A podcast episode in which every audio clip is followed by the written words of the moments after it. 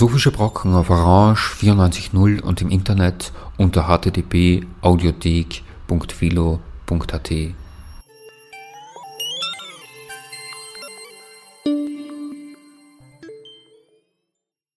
Schönen Nachmittag bei einer Sendung der Philosophischen Brocken. Es begrüßen Sie Ulrike Kadi und Herbert Rachowitz in einem Gespräch mit Matthias Kettner im Rahmen des äh, Wittgenstein-Symposions, äh, das in Kirchberg am Wagram stattfindet, hält er einen äh, Vortrag mit dem Titel Das Paradigma soziokultureller Pathologie, klinischer Funktionalismus im Rahmen der kritischen Theorie.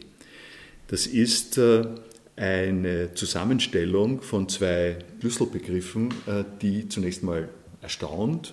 Kritische Theorie erstaunt mich nicht so sehr, weil ich weiß, dass Matthias Kettner Dissertation geschrieben hat bei Karl Otto Apel und Jürgen Habermas über Hegel. Das äh, etabliert also ganz sicher seine Credentials äh, in der kritischen Theorie. Welche Credentials im klinischen Funktionalismus er hat, das muss er uns äh, selber erläutern und vor allem aber, und das ist der Inhalt unseres Gespräches hier, wie die beiden Dinge zusammengehen. Ja, gerne. Das ist eine gute Gelegenheit hier im Rahmen der Wittgenstein-Woche in Kirchberg am Wechsel über ein Thema zu reden, das mich seit mehr als zwei Jahren beschäftigt. Und ja, in der Tat, also ich habe die Überschrift also klinischer Funktionalismus im Rahmen der kritischen Theorie schon so gewählt, dass sie eine gewisse Provokation enthält. Ich meine, was ist überhaupt mit äh, soziokultureller Pathologie gemeint. Das ist ja die, die Oberprovokation sozusagen. Jetzt haben wir schon drei Provokationen. Kritische Theorie ist das die geringste Provokation, ja, nicht, genau. würde ich sagen. Ja. Äh, kannst du mal ja. was darüber sagen, genau. wie das für dich heute dasteht mit der kritischen Theorie? Fangen wir mal bei dem Unkontroversen an. Also kritische Theorie ist ja der Name eines Programms von, also eines interdisziplinären oder, oder vieldisziplinären Forschungsprogramms, das auf die 20er Jahre. Ähm, Horkheimer ist hier zu nennen, in Frankfurt zurückgeht.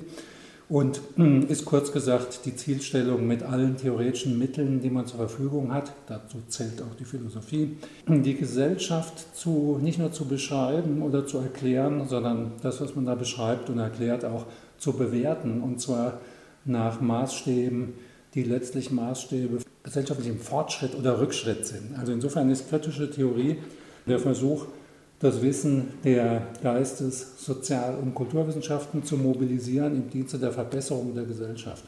Und insofern passt das Referat komplett äh, in das äh, Symposiumthema Krise und Kritik, ja. Äh, Zeitgeschehen. Klinischer Funktionalismus ist nicht vorgesehen in diesen Zusammenhängen. Ja, also vielleicht sollte ich, bevor ich zum klinischen Funktionalismus komme, erst noch was sagen zum, äh, zur soziokulturellen Pathologie.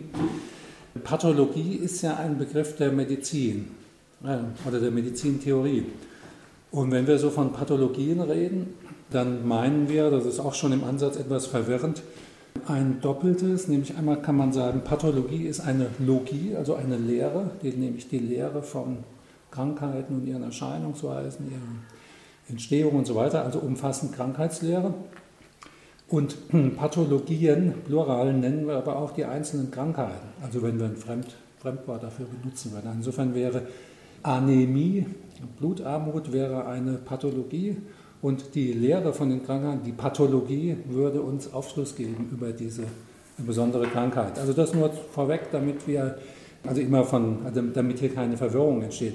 Wenn ich vom Paradigma soziokultureller Pathologie rede, rede ich in der Tat von einem im Moment noch gar nicht ausgearbeiteten, aber wie ich denke, sinnvollen Programm, das man ausarbeiten müsste und das kurz gesagt darin besteht, Teile des medizinischen Störungs- und Krankheitswissens, das sich ja auf Lebewesen bezieht, ja, auf Menschen oder auf Tiere, Tiermedizin, die Humanmedizin, Teile dieses medizinischen Wissens und Könnens zu übertragen, das ist der knifflige Punkt, nicht auf Organismen, auf lebende Systeme, sondern auf Sozialgebilde, also die Lehre von den Störungen und Krankheiten und Symptomen von Sozialgebilden. Das heißt soziale Pathologie als Paradigma. Wobei es solche Übertragungen im Bereich der Psychopathologie ja die längste Zeit gibt. Also äh, Massenpsychologie wäre ein Versuch, sowas zu übertragen. Ein anderer wäre, wären gruppenpsychologische Konzepte, ich weiß nicht, Beyond Forks, mhm. wo beschrieben wird, wie Gruppen in einen Modus kommen können, Fight and Flight. Es muss nur noch, äh, es ist eine völlige Verunsicherung der Gruppe oder die Gruppe insgesamt wird depressiv. Also da gibt es Ansätze bereits. Ja, genau. Also das wird ja auch hier nicht ähm, von, vom Stande Null gedacht, sondern ähm, das ist eher, also dieses Paradigma soziokultureller Pathologie ist für mich ein Stichwort, um schon vorhandenes Wissen erstmal in einen gewissen Rahmen zu stellen, also eine Integration, einen integrativen Rahmen zu denken, in dem alles Mögliche, was es schon gibt in diesen Richtungen, also ähm, sortiert und bewertet und assimiliert, also neu angeeignet und integriert werden kann. Tatsächlich gibt es versprengte Ansätze soziokultureller Pathologie in verschiedenen Bereichen. Also ähm, was du da jetzt genannt hast, also der Bereich der Gruppendynamik, den finde ich äußerst spannend und in der Tat, das wäre für mich auch ein Bereich, wo es schon ziemlich viel belastbares, robustes, sogar theoretisch durchdrungenes Wissen gibt über Gruppenprozesse, die zum Teil schwer gestört sein können, sodass dann Gruppen als, äh, also Gruppen, die, die eine bestimmte Organisiertheit haben, nicht jede Gruppe, also nicht, nicht eine Masse, die nur aus ganz locker gekoppelten Individuen besteht, sondern bestimmte Gruppen, zum Beispiel Gruppen, die einen Zweck haben, also Fangruppen im Fußball zum Beispiel. Also eine Möglichkeit ist, wir sitzen jetzt hier in einem Klassenzimmer in der Volksschule in Kirchberg und äh, ich denke mir, es kommt eine Lehrerin da rein, schaut auf die Klasse und sagt, mein Gott, das äh, ist, äh, diese, diese Klasse äh, ist eine Katastrophe. Ja, diese, Klasse, diese Klasse ist eine Misere. Genau. Und deine These ist jetzt äh, die, dass das analog sein kann dazu, dass eine Schülerin zu der Lehrerin kommt und die Lehrerin sagt, dir geht es aber nicht gut. ja, also eine Klasse, okay. Ähm, eine Schulklasse wäre ein gutes Beispiel für eine Gruppe, die ziemlich äh, gut organisiert ist, aber weniger straff organisiert als etwa Gruppen in der Armee, also ein Regiment oder so. Ähm, auch nicht so straff wie zweckgebundene Gruppen, also Teams in modernen Arbeitswelten oder so, aber eine lang zusammen, also über Jahre zusammenlebende äh, Gruppe, also die den halben Tag zusammen ist, Schüler, die, die, die in einem in wilden Entwicklungsphasen zusammen sind, also hochdynamische Gruppe und die außerdem in Schach gehalten werden sollen oder zum Lernen angeleitet werden sollen, erzogen werden sollen durch bestimmte Autoritätspersonen. Das sind Konstellationen, darüber weiß die Pädagogik, Gruppendynamik schon sehr viel. Und dieses, was dort passiert, also die Dynamik, die Kräfteverhältnisse, die wechselvollen Erscheinungen, die Veränderungen in, in einer Schulklasse, wird man nicht in jedem Fall, meistens sogar gar nicht, auf einzelne Individuen und ihre Mentalität oder ihre Psychologie zurückrechnen können, sondern die Gruppe als solche macht hier Dinge. Ja, die Gruppe ist aktiv. Die Gruppe, also diese Schulklasse wäre für mich ein Beispiel. Ich habe eine sehr allgemeine Kategorie, um sehr, sehr viel unterschiedliche soziale Gebilde, die gestört sein können, sondern auf einen Begriff zu bringen. Der Begriff ist natürlich notgedrungen vage. Ich würde reden von aktiven, soziokulturell konstituierten Gebilden, organisierten Gebilden. Und da ist ein bisschen weiter denke, du hast erwähnt, äh, dass für diese Art von Gebilden schon sehr viele Informationen äh, vorhanden sind, auf die man zurückgreifen kann. Und ist es richtig, dass ich vermute, dass du denkst, in der kritischen Theorie hat man diese vielen äh, Informationen noch nicht richtig ausgenützt. Äh, die kritische Theorie hat, es gab diese soziologischen Untersuchungen in der frühen Zeit, dann ist es aber nicht mehr äh, in, in dieser Art und Weise fortgesetzt ja. worden. Es, gab, es gibt sozusagen, wie sich die Geschichte entwickelt hat, mhm. im Positivismusstreit und so, gab es keinen Anlass dafür, dass die kritische Theorie sich in dieser Weise ausstattet mit diesem Wissen ja. und ist eine Absicht von dir, dass du das anzapfen möchtest. Ja, oder, oder eine Tradition, die so ein bisschen an den Rand gekommen ist oder verblasst ist, also die wieder zu stärken, wieder nach vorne zu holen ähm, und zu aktualisieren. Bevor ich dazu was sage, lass mich noch einen Moment bei dem Schulklassenbeispiel bleiben. Es könnte sein zum Beispiel, dass ein bestimmtes Chaos in der Klasse damit zu tun hat, dass eine bestimmte Schülerin oder Schüler also immer den Kasper macht. Ja? Und dann wäre, also wenn man es jetzt von, einer, von, einer, ähm, von dem sozialen Gebilde Schulklasse her sieht, könnte es sein, dass nicht diese eine Person zum Beispiel medizinisch dann eine ADHS-Diagnose bekommt, ja, das wäre die Medizin Medizinalisierung des Problems, die Zurechnung auf eine Person hier, die irgendeine Störung hat, äh, sondern es könnte sein, dass dieses Sozialsystem Schulklasse, wie auch immer es dies macht, aber eine Person gewissermaßen zum, zur Problemperson macht. Ja, es könnte sein, dass bestimmte Funktionen in dieser Schulklasse, zum Beispiel die Aufrechterhaltung einer funktionalen, einer guten Autorität durch die Lehrerin, sagen wir mal, oder den Lehrer, dass diese Funktion gestört ist, was dann über eine Reihe von Zwischenschritten, die man erklären, also nachvollziehen erklären können müsste, dazu führt, dass irgendwie eine, ein Schüler ganz schlimme Sachen macht. Ja? Und dann hätten wir genau den Fall von einem gestörten Sozialsystem, in dem eine Person sondern bestimmte Symptome zeigt, die die Medizin auch diagnostizieren kann. Da, da, würde dann wirklich jemand kommen, früher oder später, und sagen, naja, das ist ein Zappel-Philipp, ADHS oder so. Ja. Wo wir aber aus einer soziokulturellen Pathologieperspektive, oder jetzt mal ein bisschen weniger dramatisch gesagt, also einer systemischen Perspektive sagen müssten, die ganze, mit der ganzen Schulklasse, inklusive Lehrerin, stimmt was nicht. Und dann gibt es Experten, die können mehr sehen als jetzt der Laie, der nur sieht, da ist ein Zappelphilipp und eine Lehrerin, die irgendwie nicht zurechtkommt mit der Autorität. Wir könnten sehen, wie dieses ganze System verschoben ist und was man vielleicht sogar tun könnte, jetzt kommen wir zur Therapie gewissermaßen, um dieses System naja, zu reformieren, sodass es dann besser funktioniert. Also aus dem äh, Erfahrungszusammenhang von Ärztinnen und Ärzten habe ich im Auge, dass man dann zu so etwas sagen würde, da muss ich zuerst einmal den klinischen Befund äh, erheben, bevor ich mich auf die weiteren äh, systematischen Konsequenzen einlasse, die du gerade beschrieben hast.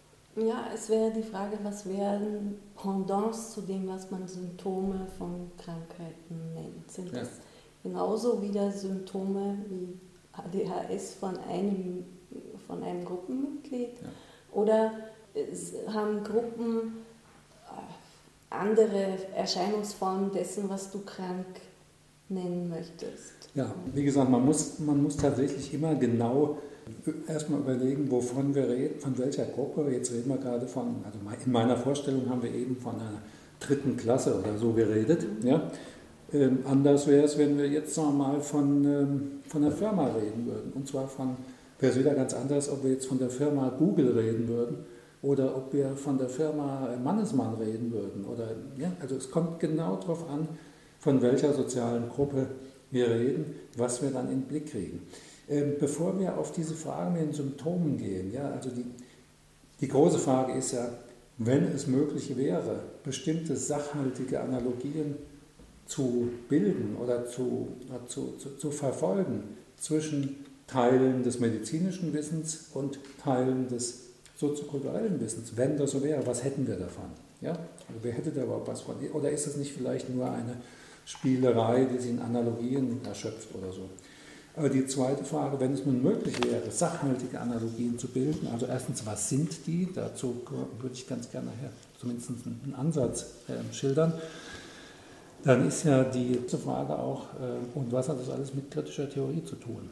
Und da würde ich jetzt auf deine, hm, Herberts, äh, vorige Frage kommen. Ja, Traditionen der kritischen Theorie. Also in der ersten Generation kritischer Theoretiker war es ausgemacht, dass die, das ist ein, ein, ein marxistisches, äh, Fortsetzung der marxistischen Tradition war es ausgemacht, dass ein nicht zu vernachlässigender Teil dieser kritischen Gesellschaftsanalyse politische Ökonomie sein muss. Und es war weiterhin ausgemacht, dass die kapitalistische Wirtschaft zwar im Einzelnen sondern zweckrational funktioniert. Also die, es wird auf Effizienz wird die Produktion getrimmt, äh, der Reichtum der Gesellschaft nimmt immer mehr zu, die Versorgung mit Konsumgütern wird immer besser, dass aber insgesamt dieses von der Wirtschaft getriebene kulturelle Gesamtsystem, kapitalistische Gesellschaft, hochirrational ist. Das war immer ein Axiom der frühen kritischen Theorie. Das allein ist schon eine sozialpathologische Diagnose. Ja, ein System, das im Einzelnen sondern Schritt, Schritt für Schritt scheinbar gut funktioniert, insgesamt aber hochirrational ist. Um das jetzt zu erhärten, hat die kritische Theorie allerdings keine besonders, also die, die kritischen Theoretiker der ersten Generation, die wir heute noch kennen, die Ökonomen sind ja äh, leider etwas vergessen, keine besonderen Anstrengungen unternommen. Also man hat sich auf die Marxische Krisentheorie gestützt, die, jetzt zweiter Punkt, äh, die ebenfalls eine Sozialpathologie des Kapitalismus ist, die nämlich sagt, die kapitalistische Produktionsweise wird in bestimmte Krisen, fallende Gewinnmargen, Überproduktionskrise und so weiter stürzen, früher oder später. Und meine, heute ist, wenn wir jetzt den Krisenbegriff mal als sozialpathologischen Begriff nehmen, heute ist ja äh, unsere Aufmerksamkeit weniger auf Wirtschaftskrisen gerichtet, obwohl seit 2008 uns allen bewusst ist, dass das Weltwirtschaftssystem in seiner finanzkapitalistischen, globalisierten Form heute unglaublich, unglaublich krisenanfällig ist mit unübersehbaren Folgen. Heute ist unser Augenmerk aber eher auf die Klimakrise, die wir dann auch Klimakatastrophe schon nennen, wobei ein gewisser Alarmismus da eine Rolle spielt, haben wir heute früh einen Vortrag darüber gehört, äh, gerichtet. Und äh, insofern gibt es tatsächlich doch hm, eine sehr breit geteilte Wahrnehmung von Krisen, die gesellschaftliche Krisen sind, wo wir wissen wollen, welche Funktionsstörungen, welche Störungen im System oder in einzelnen Systemen haben eigentlich dazu geführt, kumulativ, dass bestimmte Miseren, sage ich jetzt, und dieser Begriff der Misere ist mein sozialpathologischer Gegenbegriff oder das Pendant zu dem, was die Mediziner dann das Kranksein, also das Leiden, die Leidenserfahrung des Krankseins, die, die leidvolle Beeinträchtigung nennen würden, dass es sozusagen gesellschaftliche leidvolle Beeinträchtigungen gibt, das finde ich ist doch ein starker Wink, dass es fruchtbar wäre, diese sozialpathologische Perspektive mal wirklich theoretisch ernst zu nehmen, auszuarbeiten. Das bedeutet, es geht nicht darum, ob es einer Gesellschaft ökonomisch zufriedenstellend geht, sondern es ist eine Art innere Unzufriedenheit, die das Anzeichen einer Pathologie ist? Nein, es bleiben wir bei den Krisen, von denen wir im Moment so fast vereinnahmt sind. Die Erderwärmung, die ökologischen Krisenerscheinungen, die ja breit dokumentiert sind, das sind ja, das sind objektive Befunde. Also ich würde jetzt hier von Miseren reden und wenn wir von einer Krise reden, dann sagen wir nicht nur, da geht was schief, da, da ist was ganz schlimm, in einem schlimmen Zustand, in einem miserablen Zustand, die Biodiversität, ja, der Verlust an Biodiversität, würden viele heute sagen, da ist die Vielfalt, die Artenvielfalt ist schon in einem miserablen Zustand inzwischen.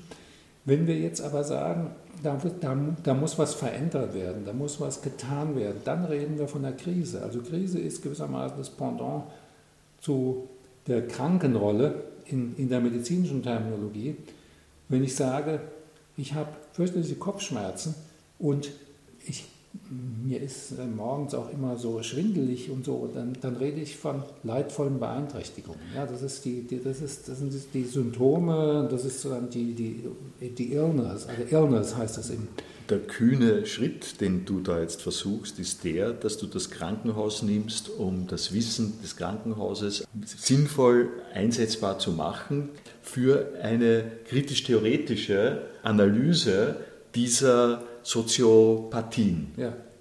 Äh, und das erschließt sich ja jetzt nicht auf den ersten Blick, weil äh, im, die Sozialpathologien, ja. dass, nein, dass, dass dieser Anschluss gelingt, dass was im, was, äh, im Wartezimmer einer Ärztin, was im Krankenhaus äh, äh passiert, was äh, in der Abwicklung äh, des Gesundheitssystems äh, äh, passiert, die Daten, die da erhoben werden, die Methoden, die angewendet werden, das ist ja etwas, da muss man schon gehörige begriffliche Zwischenschritte machen, um diesen, ja. dieses Korpus anwendbar zu machen auf soziale Miseren, Malesen und so ähnlich. Ja, das hast du ja auch jetzt unternommen. Gut, also der, der, der, Krankenhausbetrieb oder unser Gesundheitswesen äh, lässt sich natürlich nicht auf gesellschaftliche Verhältnisse übertragen. Da äh, springt einem die Absurdität ja sofort ins Auge. Und es wäre auch wohl gar nicht gut, da äh, enge Analogien zu suchen, denn vieles in unserem Gesundheitswesen scheint, wenn man es analysiert, auch krank zu sein. Ja? Also das ist jetzt kein keine äh, dämliche Pointe, sondern es gibt ernstzunehmende Analysen. Also ich meine, ich bin in der Arbeitsgruppe über Ökonomisierung im Gesundheitswesen. Also wir haben äh, seit Jahren analysiert, was das für negative Konsequenzen hat, dass in Deutschland ein duales Gesundheitssystem eingeführt worden ist, mit teils mit Klinikketten, die teils ähm, aktiennotierten Unternehmen gehören, was das alles heißt. Ja. Ähm, wo, wo ist die Ebene, äh, die ich überhaupt für interessant halte, um diese Analogien zwischen medizinischem Denken äh, und kritischer Theorie herzustellen? Und da ist ja Funktionalismus ist ja ein wesentlicher Punkt. Ja, das haben wir noch nicht. Klinischer Funktionalismus. Ja, klinischer Funktionalismus, das haben wir noch nicht erwähnt. Genau. Das ist der dritte Begriff diesbezüglich. Ne? Und da meine ich, dass über hunderte von Jahren, äh, sagen wir über 200 oder 300 Jahre, in der modernen westlichen biopsychosozialen Medizin entwickelte Denken, dass das sehr leistungsfähig ist, und zwar in verschiedenen Hinsichten. Also es hat natürlich starke Schattenseiten, sagen wir mal so. Und äh, vielleicht ist das der Punkt, der auch erklärt, warum kritische Theoretikerinnen und Theoretiker auch der zweiten, dritten oder sogar vierten Generation jetzt diese, dieses ganze Paradigma von soziokulturellen Pathologien mit spitzen Fingern anfassen würden, wenn sie es überhaupt anfassen würden. Also die Medizin steht natürlich selber im Verdacht, Herrschaftswissen zu produzieren. Ich nenne nur Foucault, der klinische Blick, das Objektivierende des medizinischen Zugangs. Menschen werden zu Krankenmaterial die Hochleistungsmedizin ist einfach die Verbündung von Technik und Medizin, um Menschen noch länger zu quälen, als sie ohnehin gequält werden. Also so könnte man argumentieren. Ja. Und insofern gibt es einen Generalverdacht gegen die moderne Medizin. Und meine Meinung dazu ist, ich meine, ich habe mich sehr viel mit Medizinethik beschäftigt und ähm, könnte jetzt lange über, diese, über die Berechtigung der Kritik an der modernen Medizin reden. Ich finde, es gibt aber auch eine andere Seite. Und diese andere Seite möchte ich nur in den Vordergrund ziehen, nämlich es handelt sich hier bei diesem Komplex oder diesem Syndrom des medizinischen modernen Denkens um, sehr, um einen sehr, sehr interessanten Wissenskorpus und, äh, und, und auch Ansammlung von Fähigkeiten. Das medizinische Wissen und Können unter dem Stichwort ärztliche Heilkunst ist so entwickelt, ist so kultiviert, ist so leistungsfähig, dass es äh, vieles aussticht, was an Bemühungen um transformative, transformativ gehaltvolle Theoriebildung in anderen Wissensdisziplinen bisher zustande gekommen ist. Also um jetzt mal die Soziologie zu nennen, da gibt es zwar etliche Theorien über gesellschaftlichen Wandel, über institutionellen Wandel, über Transformationsprozesse. Es gibt den Brückenschlag zur Ökonomie. Was kommt dabei raus? Viel zu einfach blaupausenmäßig gestrickte Programme, die dann bei der Weltbank damit enden, dass in der Entwicklungspolitik ja, ähm, eine einheitliche neoliberale äh, Idee von Entwicklung allen möglichen Ländern, so unterschiedlich sie, sind, aufgezwungen, übergezogen wird und herauskommen dann schlimme Dinge. Na, wer hat das analysiert? Ähm, Naomi Klein hat da ein Buch geschrieben.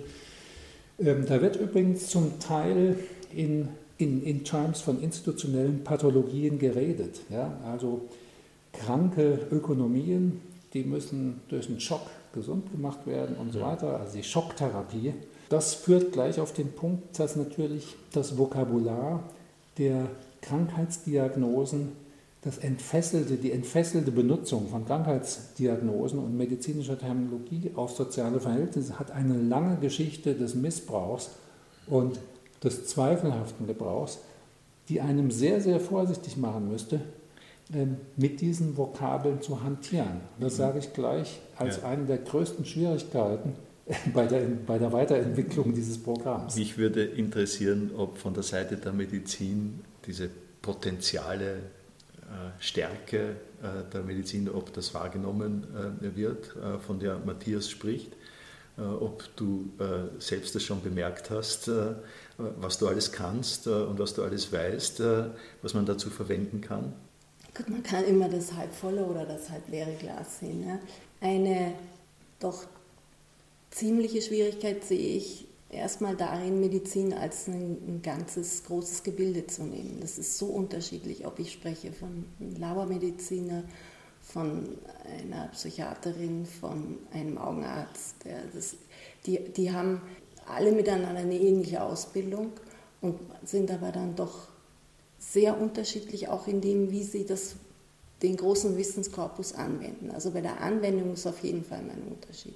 Es ist aber auch schon bei der, der Korpus selber ist ja einer, der sich dauernd verändert und der dauernd in Diskussion ist. Die, die, die Diagnosekataloge werden alle paar Jahrzehnte unter dem Diktat der Ökonomie und der Pharmakologie neu erstellt. Was eine Krankheit ist jetzt vom psychiatrischen her, steht ja überhaupt nicht fest. Ja, das wird immer noch wieder irgendwie herumgeschoben und wie viel kann gesellschaftlich akzeptiert werden, was vielleicht doch nicht krank ist oder was kann nicht mehr akzeptiert werden. Das ADHS, der Zappel-Philipp, ist heute eine Krankheit, das war der vor 100 Jahren nicht. Also da sehe ich eine Schwierigkeit, da auf ein einheitliches Paradigma zurückzugreifen. Ich sage aber auch gerne dann noch was zu dem halbvollen Glas. Ja. Ja. Ich, ich finde es ein sehr attraktives Projekt. Vor dem Hintergrund von dem Konzept von dem englischen äh, biopsychosozialen Modell wird gesagt, obwohl es nicht wirklich ein Modell ist, weil es ist nicht klar, wie hängt das Biologische mit dem Psychischen, mit dem Sozialen wirklich zusammen. Das kann man nicht formelhaft äh, theoretisch wirklich fassen. Es ist nur eine Behauptung, halt, dass das eine mit dem anderen zu tun hätte. Und das ist ein Paradigma, was immer noch mal wieder als Schibolet eingesetzt wird, weil es in Wirklichkeit natürlich schrecklich anders zugeht. Ja, die, die Wahrscheinlichkeit, dass jemand biopsychosozial im System wahrgenommen wird, sinkt gegen Null. Man, man hat äh, ein Symptom und bekommt ein Medikament und die Kollegen sind völlig erstaunt, wenn man fragt, ja, und wie ist der sozial verankert? Ja, davon ist überhaupt nicht mehr die Rede in, der, in einer Medizin, in der es darum geht, ökonomisch möglichst viel rauszuholen aus, aus dem einzelnen Prozess. Ja. Daher ist aber gerade interessant, sich anzuschauen, was sind denn jetzt die sozialen Parameter tatsächlich, die das, das, das System zum, zum Schwanken oder auch zum Einbruch bringen können. Ich würde es allerdings natürlich eher betrachten von, der, von dem Zusammenhalt zwischen Biopsycho und Sozial. Ja. Und, und nicht so sehr das eine von dem anderen trennen, weil ich wüsste jetzt auch gar nicht, wie ich, auch in der Schulklasse, muss ja der muss ja dann in irgendeiner Weise gehandelt werden. Da wird wiederum der eine Schüler erstmal angeschaut. Ja. Vielleicht sagt man noch, okay, es braucht eine Gruppentherapie unter den Eltern. Ja. Gut, du bist Psychoanalytikerin unter anderem und somit Mitglied in einer ähm, Heildisziplin, sage ich mal, Heilkunst, in der gerade das, was in der Standard, in der Humanmedizin äh, auf die Anamnese verkürzt ist, einen ungeheuer breiten Stellenwert hat. Also das, das fallspezifische Betrachten, die Rekonstruktion einer ganzen Lebensgeschichte, das ist, glaube ich, in der Psychoanalyse wie in keiner anderen Heilungsdisziplin ausgeprägt. Und das würde ich als einen von vielen Pluspunkten nehmen, äh, dass die, diese von mir gerade apostrophierte Leistungsfähigkeit des jetzt im weitesten Sinne medizinischen, medizinischen Wissens und Könnens verdeutlicht. Es gibt viele solcher Pluspunkte. Ein anderer ist die Interdisziplinarität, also dieses, der Versuch, bestimmte Störungen, die als die, die, die Krankheitswert haben, weil sie leidvolle Beeinträchtigungen von Menschen beinhalten, ja, diese zu erklären oder in der Psychoanalyse zu verstehen und dadurch letztlich dann doch vielleicht zu bessern. Diese Drive, ja, der hat doch dazu geführt, dass mit Woody Allen gesagt, ja, also alles, was geht, everything that works, irgendwie einzubeziehen und ja, um, um was zustande zu bringen, was uns damit hilft, also Menschen zu helfen. Ja. Das finde ich auch sehr interessant. Also es gibt in der Medizin natürlich die schulenspezifischen Fragmentierungen, die Psychoanalyse und die Verhaltenstherapie, die sich ja inzwischen auch nicht mehr so nennt, die nur ganz langsam zusammenkommen, eher wie Öl und Wasser erstmal sich verhalten. Aber letztlich gibt es doch Bereitschaft, wenn man nicht mehr weiterkommt, bei allen, bei anderen Disziplinen, ob das jetzt, das kann die Physik sein, das kann die Biologie, die Evolutionspsychologie sein, das kann, das kann die Verhaltenstheorie sein und so weiter, also sich zu bedienen und zu integrieren, also eine, eine, eine synthetische Anstrengung zu machen, das finde ich sehr, sehr gut. Und das deckt sich auch mit dem ursprünglichen Programm der kritischen Theorie. Horkheimer hat da keine soll man sagen, chinesischen Mauern aufgebaut, sondern ähm, whatever works hätte Platz gefunden im Programm kritischer Gesellschaftstheorie. Wir haben den dritten am Anfang genannten Terminus äh, noch ausgeklammert, nämlich diese klinische Funktionalismusfrage. Und da sollten wir nochmal wieder hingehen und das würde ich sagen im Anschluss an das biopsychosoziale Modell, das auch schon genannt worden ist, äh, weil ich habe so ein bisschen den Verdacht, das war äh, in dem, was du gesagt hast, drinnen, das weiß man zwar, das lernt man irgendwie terminologisch biopsychosozial, aber es schert sich niemand drum. Es klingt schön, aber wird nicht realisiert. Und äh, meine Vermutung ist die, dass der klinische Funktionalismus was zu tun hat mit, äh, mit, dem, mit dem, Ansatz, äh, mit der Hoffnung, äh, dass man jetzt Kategorien einführt, mhm. die ein bisschen ähnlich funktionieren, nur die man leichter vermitteln kann unter gegenwärtigen theoretischen Zusammenhängen. Weil was, was Seele ist, hört man beim praktischen Arzt und in den Konsenspapieren eher weniger. Aber wenn man über funktionale Trennung und die Notwendigkeit der Multifunktionalität redet, hat man doch ein Gehör äh, einer größeren Menge. Gut, also das Wort klinisch soll ja andeuten, dass es bezogen ist auf äh, den Zusammenhang von Leiden, Therapiemöglichkeiten, Diagnose von Störungen. Also der, der Bezug ist zum Leiden und seiner Behandlung. Das ist mit, mit klinisch gemeint. Ja? Gibt es denn einen nicht klinischen Funktionalismus? Ja, natürlich. Und das ist der Funktionalismus, an den gerade Philosophen zunächst mal denken. Äh, der ist in der Philosophy of Mind, ähm, also in der philosophischen Psychologie entwickelt worden oder hat dort ähm, lange Zeit floriert und ist einfach eine abstrakte Betrachtungsweise, dass man ähm, nicht Strukturen in den Vordergrund stellt, sondern Funktionen. Und Strukturen nur insofern, als Strukturen dasjenige sind, was Funktionen ermöglicht zu funktionieren. Ja? Wenn ich das kurz reinwerfen darf, eine Uhr hängt jetzt nicht an Quarz, hängt nicht an der Sonne und hängt nicht an der genau. Unruhe, sondern eine Uhr hängt darin, was sie macht. Genau, also man könnte sagen, der Funktionsbegriff beerbt den äh, verdächtig gewordenen Zweckebegriff, aber die, die, die Artefakte, also Dinge, die von Menschen gemacht werden, werden meistens von Menschen gemacht, damit sie einen bestimmten Zweck erfüllen. Und dann kann man nochmal eine Stufe abstrakter sagen, sie erfüllen dann eine Funktion. Die Uhr erfüllt die Funktion, die Zeit anzuzeigen. Oder wir machen Uhren weil wir es interessant finden für unsere Lebenszusammenhänge, die Zeit angezeigt zu bekommen. Also man könnte sagen, der Funktionalismus ist eine, ist eine Denkweise, die es nicht notwendig macht, von Personen, die Zwecke verfolgen, herzudenken, aber so ähnlich zu denken, wie wir über Personen, die zweckhaft, zweckhaft tätig sind, also über Zwecktätigkeit zu denken. Also wie Zwecktätigkeit, ohne dass man immer Personen als Akteure ins Spiel bringt.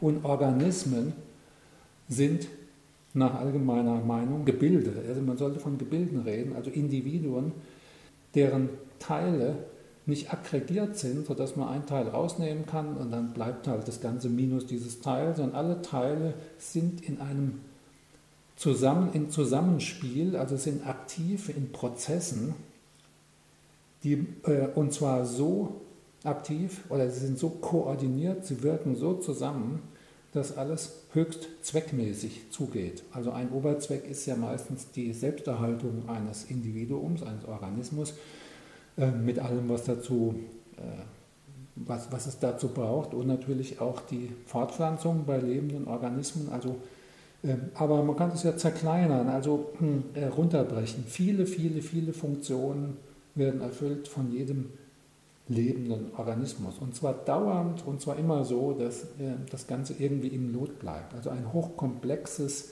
sich selbst erhaltendes, zum Teil selbstproduzierendes System, dessen Strukturen und feste Bestandteile sozusagen alle nur Sinn machen, wenn man sie sieht im Licht der Funktionen, die sie erfüllen. Das ist der Funktionalismus. Und jetzt äh, ist aber mit, einer, mit einem Funktionsensemble äh, nicht genug, äh, weil der Katalog der Krankheiten, ja. der ein funktionales Verhältnis zwischen verschiedensten Krankheiten als definierte Krankheiten macht. Das ist das eine.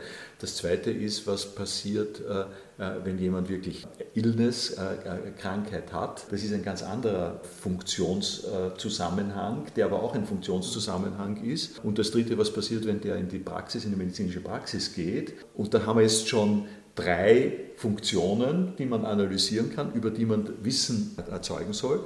Und die nächste Frage ist jetzt, äh, wie vertragen sich die? Hm, was ich jetzt gesagt habe, war ja nur eine, war ja eine Charakterisierung der, der Denkweise, der funktionalistischen ja. Denkweise. Ja.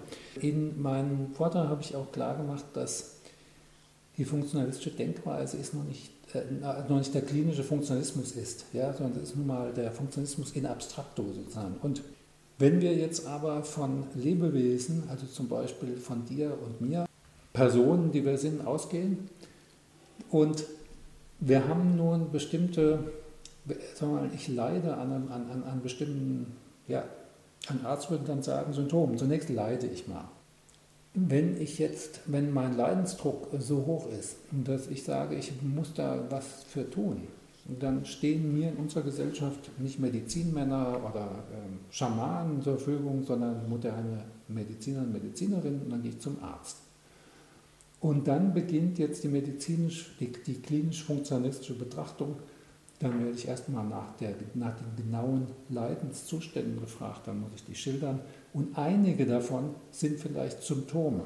Ja? Also Symptome wären dann krankheitsanzeigende Zeichen. Es gibt aber auch Symptome von Krankheiten, die überhaupt nicht mit Leiden verknüpft sind. Ja, also wenn ich rote Punkte auf der Haut habe, dann muss mir es nicht schlecht sein, das muss nicht wehtun. Trotzdem kann der Arzt sagen, aha, Symptome von Masern. In einer Woche wirst du im Bett liegen und leiden. Ja? Symptome sind Krankheitszeichen, einige davon sind leidvoll. Wenn wir jetzt von Illness, das ist der englische Ausdruck für das, was man im Deutschen Kranksein vielleicht nennen sollte. Also das, die Erfahrung des Krankseins. Wenn man davon ausgeht, sollte man von leidvollen Beeinträchtigungen reden. Ja, das ist Illness, das Kranksein, das, er, das Erleben einer leidvollen Beeinträchtigung. Plus, muss man dazu sagen, dass diese leidvolle Beeinträchtigung funktionalistisch irgendwie zurückgeführt werden kann von auf bestimmte Funktionsveränderungen etwa in meinem Körper. Das ist klinisch-funktionalistisches Denken. Und jetzt kommt das dritte also dieses erste Moment übrigens, wenn der Arzt sagt, aha, Sie haben eine leichte Alkoholvergiftung, das ist nach unserem Disease-Katalog im ICD-10, ist es die Nummer so und so, so und so. Intoxikation, eine akute Intoxikation. Dies zu sagen, heißt eine objektivierende Feststellung zu treffen, an welcher Krankheit ich leide, welche Krankheit mein Leiden gerade macht. Und das, das nennt man in dem medizintheoretischen Diskurs, der sich so rausgebildet hat, die Disease. Disease ist also die objektivierbar feststellbare Krankheit. Und die geht meistens, also generell jedenfalls, ähm, auf bestimmte relevante Funktionen und deren Veränderung zurück. Ja? Und diese Veränderungen in den Werten vitalitätsrelevanter Funktionen in meinem Organismus produzieren dann, und das kann man dann verstehen, das kann man mehr oder weniger gut erklären, produzieren dann die Beeinträchtigung, dass ich mich so und so fühle. Ja, dass ich, ja.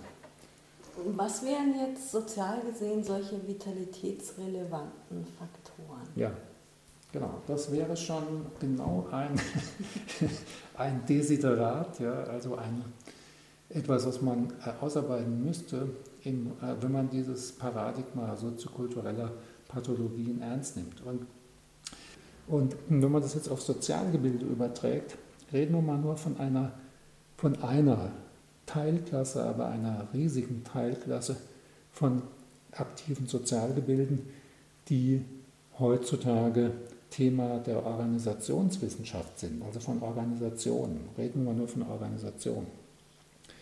Dann werden die, also werden die meisten Organisationen vom Fußballclub bis zur Mafia werden zum Beispiel irgendwie die Funktion realisieren ähm, einer Identitätserhaltung, also einer, einer Konstruktion einer Wir-Identität. Der SPD geht es nicht gut. Ja, zum Beispiel. Ja, ja. Wie kann das sein? Wie kann das sein? Ja, bestimmt. ähm, verführerisch darauf jetzt einzusteigen. hm, ähm, aber lass mich mal gerade weiter so ein bisschen, also diese, was wie die Heuristik, wie zu fragen wäre, habe ich jetzt beschrieben. Also man sucht nach Fun Funktionen, die eben auch natürlich soziokulturelle Funktionen und nicht organismische Funktionen sein müssen und die sehr breit vorkommen in der Welt sozialer Gebilde. Ja? So wie der Blutkreislauf sehr weit in der, in der Welt der Tiere sehr verbreitet ist. Äh, eine zweite Funktion, von der ich erwarten würde, dass sie in irgendeiner Form in allen aktiven Sozialgebilden vorkommt, ist ähm, die Funktion der Machtverteilung. Ja, es geht immer um Macht. Auch in unserer Schulklasse, von der wir vorhin geredet haben, gibt es ganz bestimmte Machtstrukturen. Ähm, es gibt Pathologien der Macht, also Sozialpathologien der Macht, würde ich sagen. Ähm, auch Sozialpathologien, um auf die erstgenannte Funktion zu kommen, der Identitätskonstruktion. Eine dritte Funktion, die auch in jeder Organisation irgendwie realisiert sein muss, ist Gedächtnis. Ja, Organisationen arbeiten ja nicht von, von jetzt auf gleich, sondern die haben immer ein organisiertes Gedächtnis.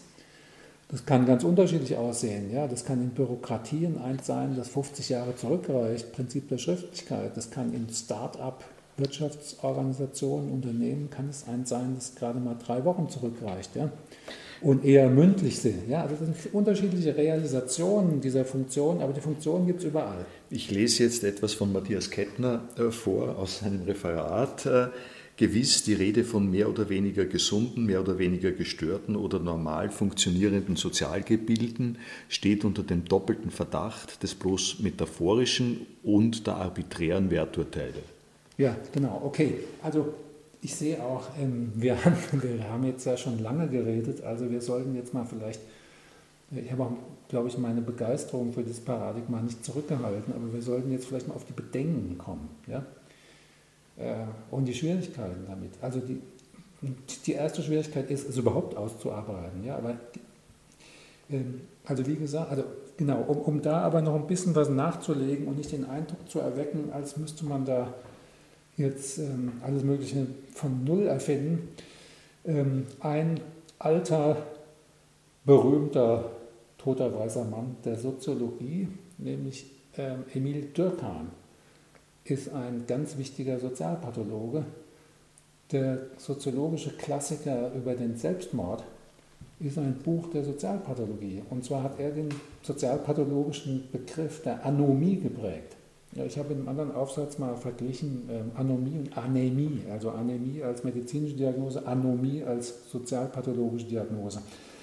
Ähm, mit dem Begriff der Anomie hat Durkheim versucht zu erklären, für seine Zeit sehr fortschrittlich, wie, ähm, die, wie, wie, wie die, die Unterfunktion der Versorgung vieler Mitglieder der französischen Gesellschaft mit bestimmten Orientierungsnormen, um bestimmte Erfolge zu erreichen, Karriere zu machen, dazu führt, statistisch, populationsmäßig betrachtet, dass viele Menschen so verzweifelt sind, dass einige von diesen Verzweifelten dann auch Selbstmord machen. Er hat also versucht, die Selbstmordrate systemisch zu erklären aus bestimmten Funktionsstörungen, in dem Fall der Versorgung mit äh, bestimmten Normen. In der Anomie heißt ja Normschwäche.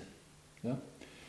Ähm, gut, also das nur mal als kleines Telegramm rein.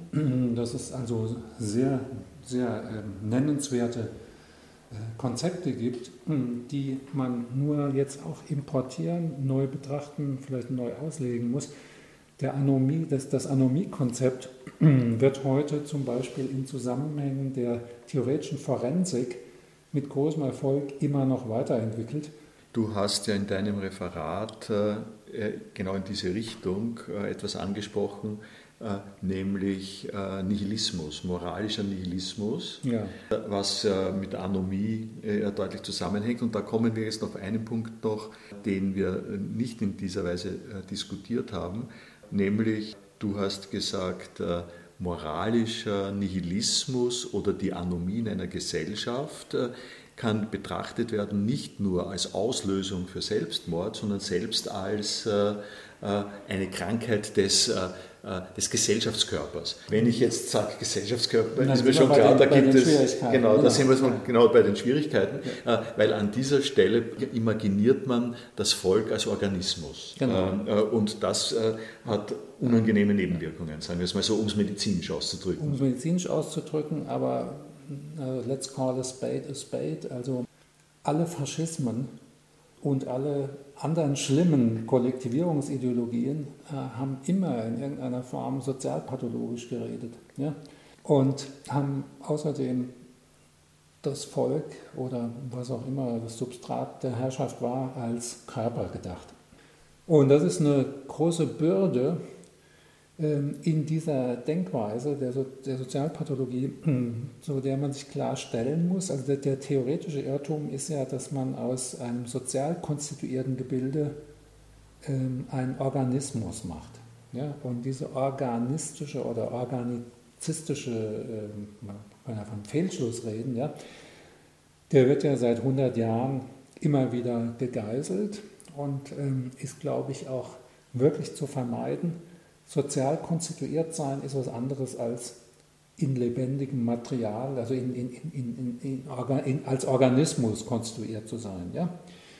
Und ich glaube, man kann den Fehler aber vermeiden und kann trotzdem den Punkt rüber retten, man muss ihn sogar retten, dass Sozialgebilde hoch organisiert sein können. Sie sind keine Organismen, aber sie sind hoch organisiert. Ja? Das ist die Zumutung ans Denken. Sonst schüttet man das Kind mit dem Bade aus und hat so viel Angst vor Organizismus, dass man gar nicht mehr sieht, wie hochorganisiert soziale Gebilde funktionieren können. Organisierter als ein Körper? Äh, ist, ist die Pointe das, äh, dass, dass es eine dass es zu simpel ist, ja. Äh, den Körper zu nehmen und draufzulegen über das Sozialsystem? Das ist viel komplizierter oder anders kompliziert? Es ist anders kompliziert. Es ist, es ist in einigen Hinsichten komplizierter, in anderen wahrscheinlich einfacher. Also Komplexität ist ja immer relativ zu, einem, zu Parametern, die, die man anlegt. Ähm, das ist nicht der Punkt, sondern die Art der Organisiertheit. Man könnte, das ist ein ontologischer Punkt. Also der Organismus ist ontologisch anders zu begreifen als ein Sozialgebilde. Ja? Ähm, die Brücke für das sozialpathologische Denken, die ich sehe, liegt deshalb nicht im Organismusbegriff, sondern im klinischen Funktionalismus. Denn der ist so abstrakt, dass diese Denkweise auf, auf, auf unterschiedlichste Formen des Organisiertseins von Funktionen und des Realisiertseins von Funktionen passt. Jetzt, äh, wenn wir bei den Bedenken sind, und das äh, ist schon quasi die abschließende äh, Passage unseres Gesprächs, dann gibt es noch ein Bedenken, das du als ernstzunehmendes Bedenken am Ende noch unterstreichst. Und das könnte man so beschreiben, dass man sagt, wenn man bei der Klinik bleibt und beim Menschen und beim menschlichen Leiden, dann ist es vergleichsweise einfach, eine Grenze zu ziehen und zu sagen, das ist in Ordnung und das ist nicht in Ordnung. Wenn jemand im Bett liegt und sich nicht äh, erheben kann, äh, weil ihm alles wehtut, äh, dann ist das außerhalb der statistischen Norm äh, und fällt damit äh, äh, in die genannten Zusammenhänge. Gesellschaften wie zum Beispiel, um nur zu sagen, der Iran aus Sicht von Trump, ist ein unglaublich äh, dysfunktionales äh, System, das man am besten von der Welt verschwinden lässt. Nicht so in meiner Sicht und nicht so in der äh, Sicht des, des Ayatollah. Und äh, von daher gibt sich äh, sozusagen die Möglichkeit äh, oder die Frage ganz einfach, wer bestimmt denn nun die statistische Wahrscheinlichkeit, mit der man etwas von normal betrachten kann? Ja, hm, ähm, das mit der statistischen Wahrscheinlichkeit ist sowieso erstmal nur eine abkürzende Betrachtung.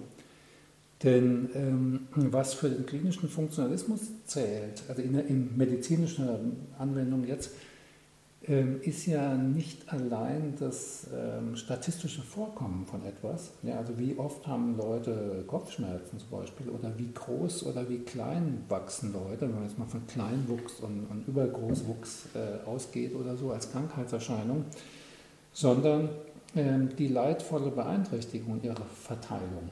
Ja? Also natürlich kann man, es gibt, es gibt Disease-Theorien, also Krankheitstheorien oder Versuche dazu, die, die so eine Art Durchschnitts-, also Gattungs, gattungstypische statistische Durchschnittswerte für alle möglichen Organismusvariablen versuchen als äh, Grundlage für, für, für, die Unterscheidung von Gesundheit und Krankheit zu nehmen. Und das ist alles daran gescheitert, dass der Gesundheits- und Krankheitsbegriff diese Unterscheidung äh, oder gestört und nicht gestört in klinischem Sinne diese Unterscheidung immer immer lebensweltliche Werturteile einschließen. Also auch hier schon? Ja, ja. Auch in der Medizin schon? Ja, in der Medizin schon, genau. Ja. Nicht nur das, sondern ähm, wenn ich sage, äh, mir tut hier irgendwas weh und das alle drei Tage, dann habe ich natürlich ein Werturteil, äh, mein subjektives, ja, ich, über mein Leiden. Ob das klinisch relevant ist, ist damit noch nicht gesagt. Ich, äh, da ist auch nicht gesagt, dass das behandlungsbedürftig ist. Ja, vielleicht habe ich jeden zweiten Tag Heimweh und leide schrecklich unter Heimweh. Das ist aber kein, das steht nicht im Disease-Katalog und zwar aus guten Gründen, weil es nicht behandlungsbedürftig ist. Äh, es könnte aber sein, dass wir in der Gesellschaft von displaced persons zunehmende Arbeitswelt äh, sind, in, den, in, der, in der Heimweh neue Formen annimmt, sodass man das dann als arbeitsmedizinische Krankheit irgendwann aufnimmt. Ja? Irgendeine Form von Heimweh.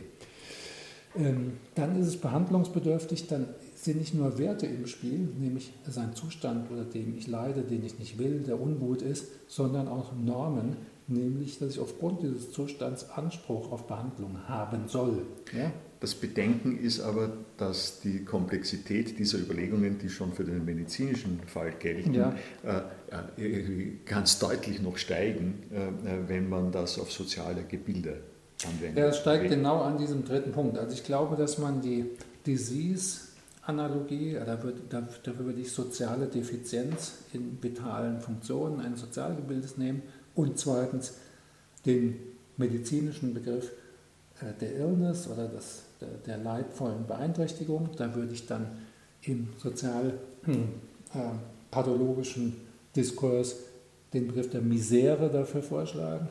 Dass das noch hinhaut, dass aber der dritte wichtige Begriff, der im Medizindiskurs die Krankenrolle beinhaltet, ja, dass es an der Stelle im Sozialpathologiediskurs vielleicht die größten Schwierigkeiten oder zunächst mal auch Zumutungen oder Absurditäten gibt. Es gibt einfach keine Ärzte, für kranke Sozialgebilde, wie es Ärzte für kranke Menschen und Tiere gibt.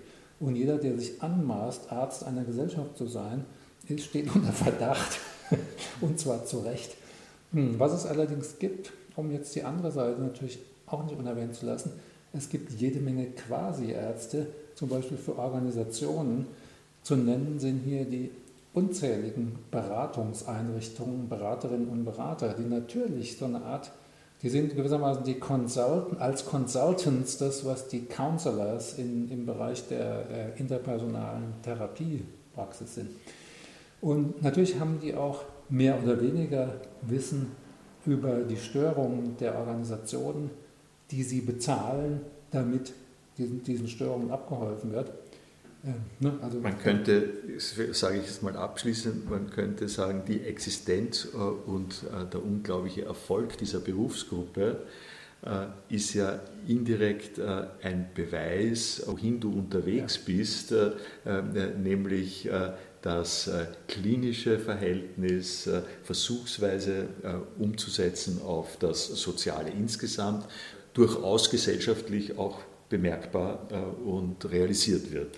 Genau. Hm, jetzt, haben wir alle, jetzt habe ich allerdings an deiner letzten Frage vorbeigeredet. Die war nämlich aufgrund dieses Zitats, ähm, was schützt oder wie, wie, wie, wie schützen wir uns, wenn überhaupt, als angehende kritisch-theoretische Sozialpathologen davor, nur unsere eigenen Vorstellungen von sondern dem guten Leben von Sozialgebilden bestimmter Art äh, auf diese zu übertragen und zu sagen, das ist jetzt eine Misere und man sollte, man sollte gucken, aus welchen Störungen die also Defizienzen sie resultiert und das ist keine Misere, sondern ein florierendes Sozialgebilde. Das ist die gute Regierung, das ist die schlechte Regierung. Ja. Wo ist da die Arbitrarität, also, äh, oder wo, wo, wo gibt es robuste Unterscheidung?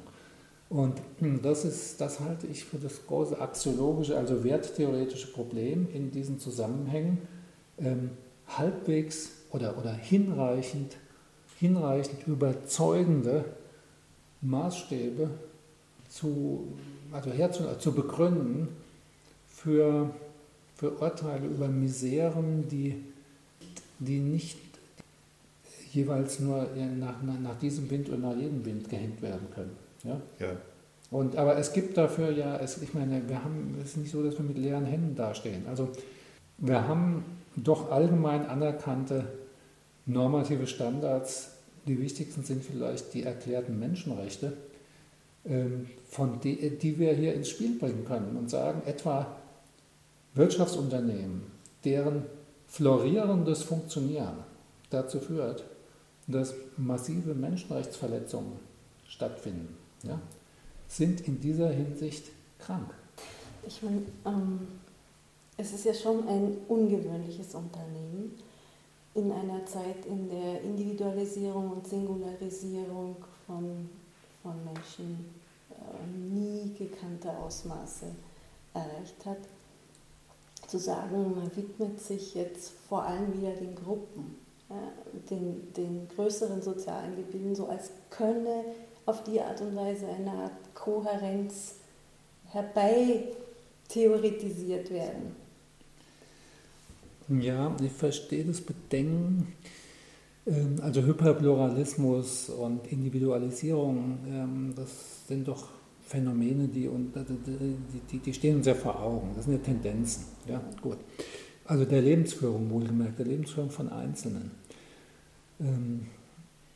Ähm, auf der anderen Seite gibt es aber doch, also ich glaube nicht, dass die, dass auf einer größeren nein, nicht in der größeren, sondern ich glaube nicht, dass auf der Ebene äh, der Gesellschaft oder der großen kulturellen Gebilde, sagen wir mal, äh, dass dort eine ähnliche Pluralisierung eingetreten ist. Ganz im Gegenteil, ich glaube, dass das, was wir seit 20 Jahren als wirtschaftliche Globalisierung, Zusammenwachsen der Weltwirtschaft äh, beobachten, dass das zu einer gewissen Homogenisierung auf einer bestimmten Funktionsebene geführt hat ähm, sodass vieles auch gleich geworden ist. Also ich glaube, dass es eine Dialektik gibt zwischen ähm, einer Pluralisierung von Lebensentwürfen auf der Ebene einzelner Lebensführung und auch da muss man genauer hingucken. Ich glaube, dass der Sozialkonformismus und ähm, so mimetische Phänomene, äh, deutlichst wäre Mode, dass das ungeheuer zugenommen hat. Also ich glaube, dass die Vorstellung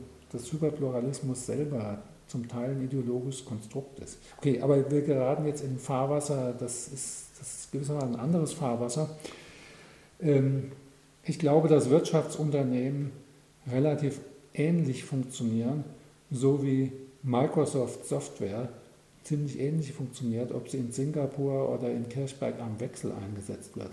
Ja, ich würde zustimmen, das ist ein typisches Beispiel von äh, klinischer Funktionalität mit all ihren Schwierigkeiten und Miseren. Ja. Danke, Matthias Kettner, für das Gespräch. Ich danke auch.